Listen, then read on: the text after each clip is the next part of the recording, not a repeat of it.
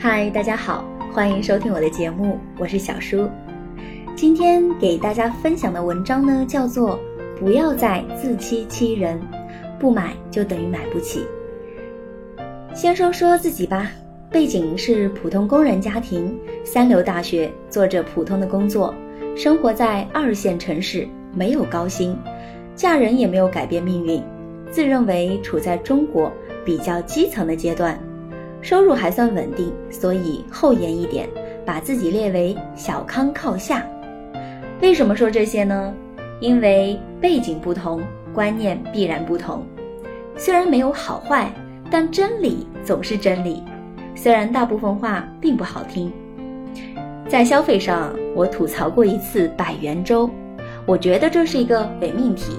但女人来说，每天衣物的利用啊，护肤化妆的成本等等。都不止百元，省钱是有必要的，规划也是有必要的，但是不能换个好听的花样来自欺欺人吧？其实所谓的消费观也一样，很多姐姐级的人呢就出来说了，花多少钱合适，花哪里合适，这是每个人的自由，无需他人评价，自己高兴就好。我深表同意，假之蜜糖，乙之砒霜。在你眼中是垃圾，没准在人家眼里就是宝贝，所以无需多加评价值与不值的问题。中国人人性如此，包括我在内，喜欢用值不值来衡量一件事情、一个物件。比如大牌包包，上万的、几十万的，在小地方就能换一套房子呢。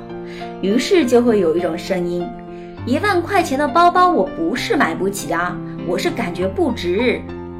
嗯，其实，在身外之物上，特别在不是必需品的花销上，最能看出经济情况。前几天呢，有朋友问我都在哪里买衣服，我想了想说，批发市场、淘宝，过季时买品牌打折的，遇上当季特别喜欢的就找代购。为什么不直接在商场买当季的呢？说到底，还是荷包的问题。是的。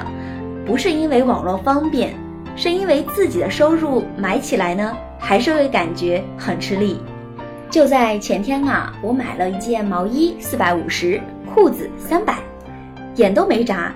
不过呢，再贵一点我就会犹豫了。所以呀，我也就是这种消费水平了，商场品牌五折或者六折的消费水平。我本身处在服装圈，自己牌子两三千的衣服也有，五六百的也有，自然一分价钱一分货。你觉得一件衣服两千多不值，所以不会买太贵的衣服。姑娘啊，不要再自欺欺人了，你就是买不起，买不起真的没什么。我买不起大牌也不觉得丢人，我原来下雨天穿贵的鞋子也觉得糟蹋。后面有个朋友说。我们要修炼成下雨天穿贵的鞋子也不心疼。你可以买不起，但是你不能说不值。你说我生活品质没有影响啊，没牺牲啊，没有错。但是月花三千跟月花两万是有绝对的天差地别的。我关注一个旅行博客七八年了吧，他因公因私去了太多的地方，但是每次出行都很注重品质。